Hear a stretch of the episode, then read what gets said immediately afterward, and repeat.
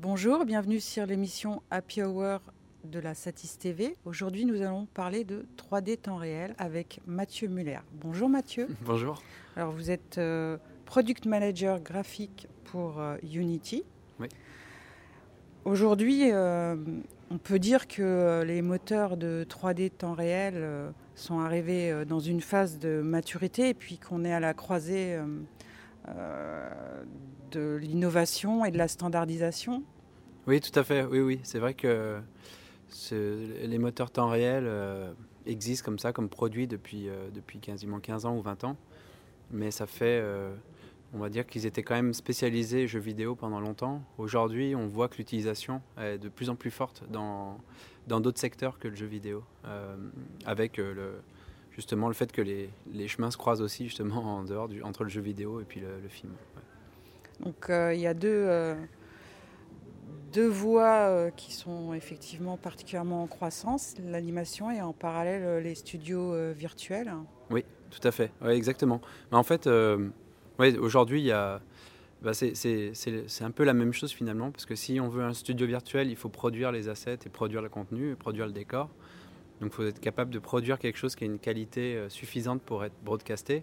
Puis d'un autre côté, euh, le monde de l'animation est complémentaire parce que du coup là c'est tout à propos de construire un, contenu justement qui est broadcastable. Donc du coup l'un euh, permet l'autre en fait. Ces technologies sont de plus en plus employées. Est-ce que vous pouvez nous donner euh, quelques exemples? Oui, ouais, tout à fait.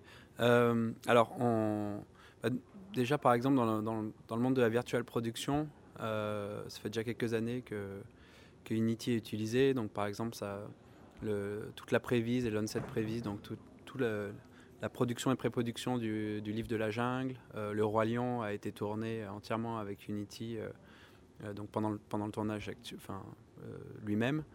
le Ready Player One, par exemple, aussi, c'est d'autres exemples de production. et puis on voit aussi des films. Ce qui est intéressant, il y a des petits studios, par exemple, un, studio danois qui a fait un film au cinéma qui s'appelle Captain Bimse. Donc c'est diffusé que dans les pays nordiques, mais c'était un film euh, diffusé dans plein de, cinémas où quasiment tous les décors étaient faits dans Unity euh, avec mélangés avec des acteurs réels. Donc là, c'était vraiment de la, post-prod faite avec le moteur. Puis dans l'animation, euh, ben Disney a fait Baymax, donc c'est Big Hero 6 en anglais. Donc ils ont fait une série télé basée sur le, sur le film. La série télé est 2D et ils ont fait toute une ils ont fait une déclinaison en 3D qui est, faite avec Unity pour, euh, euh, pour ces genres de contenus-là. Contenu euh, il y a Lego en ce moment qui a fait pas mal de petits films d'animation qui sont très chouettes si vous regardez. Donc c'est soit pour aller avec des nouvelles boîtes qui, qui, vendent, soit pour aller avec des tendances. Donc par exemple, il y a, il y a une version de Lego Stranger Things. Donc il y a une sorte de mini épisode de, Stranger Things avec des Lego qui est, qui est faite avec Unity en, animation. Il y a Troll aussi, de, DreamWorks, où il y a une, euh, sorte de clip, euh, un clip vidéo qui est très rigolo, euh, hyper beau. Bah, pareil, c'est fait dans Unity. Donc il y a de plus en plus de contenu comme ça, on en a beaucoup.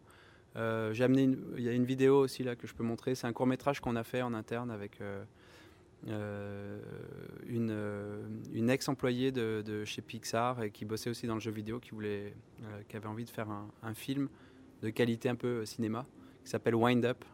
Euh, voilà, donc peut-être qu'on peut le voir euh, après.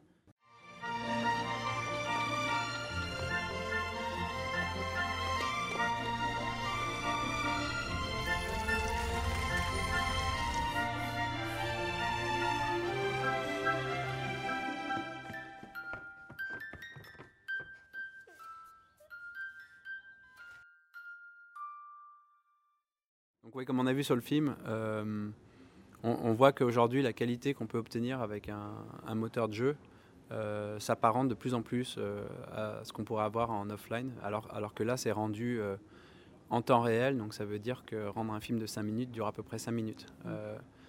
Et, itérer pour le fabriquer, c'est-à-dire qu'il n'y a pas besoin de rendre pour, pour itérer et, reprendre les choses. Voilà. Cette accélération du temps de calcul, est-ce que c'est un facteur important pour la démocratisation de, des moteurs 3D temps réel? Oui, ouais, c'est une très bonne question. Euh, euh, effectivement, le, en fait, le, fait que le calcul soit accéléré ou qu'il n'y ait quasiment plus vraiment de calcul fait qu'on n'a plus besoin d'avoir des fermes de rendu pour fabriquer son contenu entièrement CG, donc entièrement 3D. Ce qui veut dire que potentiellement, il n'y a rien qui empêche aujourd'hui un adolescent de, 12 ans d'ouvrir Unity et de faire son film d'animation et de le rendre et de le broadcaster le lendemain. Il, va être capable de tout faire sur sa machine avec une machine de, gamer juste euh, aussi simple que ça. Donc ça, effectivement, ça participe énormément. Euh, et puis ça aide aussi, euh, aujourd'hui par exemple, une des choses qu'on ne se rend pas forcément compte, c'est qu'il y a beaucoup de formats à générer. Aujourd'hui, il faut communiquer en vertical, en horizontal, en, carré, en 5 tiers. Donc ça fait beaucoup de contenu à générer. Et à la fin, ça, a des vrais coûts. On mesure vraiment le coût d'une ferme de rendu euh, à l'heure. Aujourd'hui, on est capable de. C'est divisé par. Euh, ben, ceux de Lego, ils disaient c'est divisé par 10 000 ou 100 000 euh, ces coûts-là. Donc à la fin, sur, sur une industrie entière, ça représente vraiment des grosses économies. voilà. Aujourd'hui, vous connaissez le nombre de moteurs Unity qui ont été vendus dans le, dans le monde? Alors le nombre de, de, non, le nombre de moteurs, pas exactement. On sait qu'on est présent dans 190 pays. Mmh que à peu près la moitié des jeux vidéo, euh, que ce soit console, euh, PC ou, mobile, euh, sont, sont, faits avec Unity. Il n'y a pas de non, a pas de chiffre précis sur. sur, Mais pour donner quand même une idée de la montée en puissance de cette technologie, on peut déjà dire combien il y a de personnes dans le monde et, puis parler un petit peu du bureau français.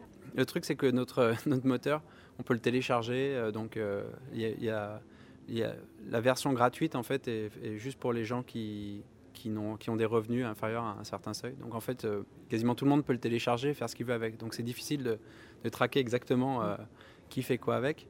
Euh, mais ce qui est sûr, voilà, c'est que c'est qu'il y a des studios aussi bien en Inde, en France. il y a plusieurs studios d'ailleurs en France qui ont ouvert. on a vu une conférence avant avec Udada par exemple qui qui fait des productions euh, entièrement avec du temps réel. Euh, il y a Miam Studio qui a ouvert aussi, qui fait que de la production en temps réel. Euh, il y a Plip aussi, un nouveau studio qui fait ça. Donc il y a plusieurs studios qui sont lancés là-dessus. Voilà. Et du coup, c'est vrai qu'en voilà, en France, nous, on a à Unity, moi j'étais le premier employé. C'était ma maison il y a 6 ans. Et aujourd'hui, on a un bureau de 30-40 personnes à peu près qui font surtout de la recherche et du développement pour tout ce qui est justement graphique euh, au niveau. Ah d'accord, donc euh, très bien, on peut vous demander euh, si vous avez déjà une prochaine étape dont vous pouvez nous parler alors Eh ben, pas, pas, forcément, mais voilà, on va essayer de continuer à faire bien notre travail. Bah, notre vision, c'est le fait que le monde est meilleur avec plus de créateurs. C'est-à-dire que plus il y a des gens qui créent, plus le monde sera bien. Et ça, c'est vraiment ce qui nous, ce qui nous conduit à, aussi étendre les possibilités du moteur. C'est pour ça qu'on vous a invité, puisque euh, la baseline du Satis, c'est l'innovation au service de la création. Ah, parfait. Merci Mathieu. Merci.